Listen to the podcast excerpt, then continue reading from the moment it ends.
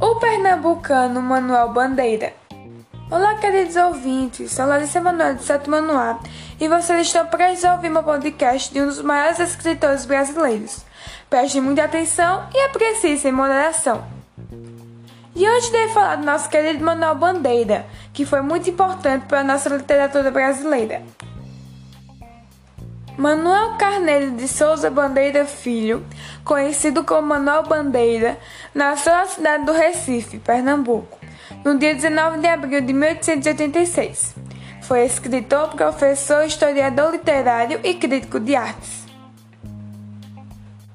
Em 1903, ingressou no curso de arquitetura da Escola Politécnica de São Paulo, mas interrompeu os estudos para tratar uma tuberculose.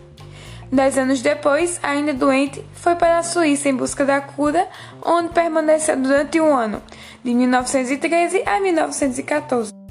Nesse mesmo período, conviveu com o poeta francês, internado na mesma clínica, Paul Eluard.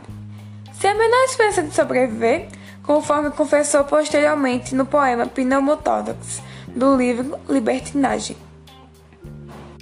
Em 1917, Manuel Bandeira publicou seu primeiro livro, As Cinzas das Horas, de nítida influência parnasiana e simbolista, onde os poemas são contaminados pela melancolia e pelo sofrimento.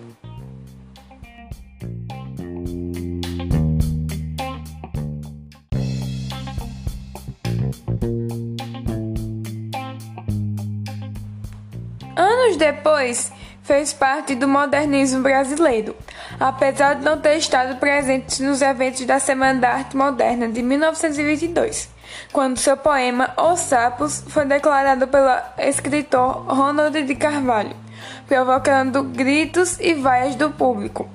Bandeira também participou da fase inicial do movimento por meio de publicações em revistas. Ele acabou falecendo em 3 de outubro de 1968. Um museu conhecido. Um museu conhecido dedicado a Manuel Bandeira é o Espaço Pazárgada, que é a casa do seu falecido avô. Fica localizado no Recife, na Boa Vista. Uma coisa que devemos fazer para manter a memória dele viva é passar a história dele para as próximas gerações. O governo também deveria investir mais na cultura dos escritores. Os familiares de Manuel Bandeira poderiam fazer redes sociais sobre o artista para todos nós nos lembrarmos dele. E esse foi o podcast, pessoal. Eu espero que tenham gostado. Um abraço e até a próxima!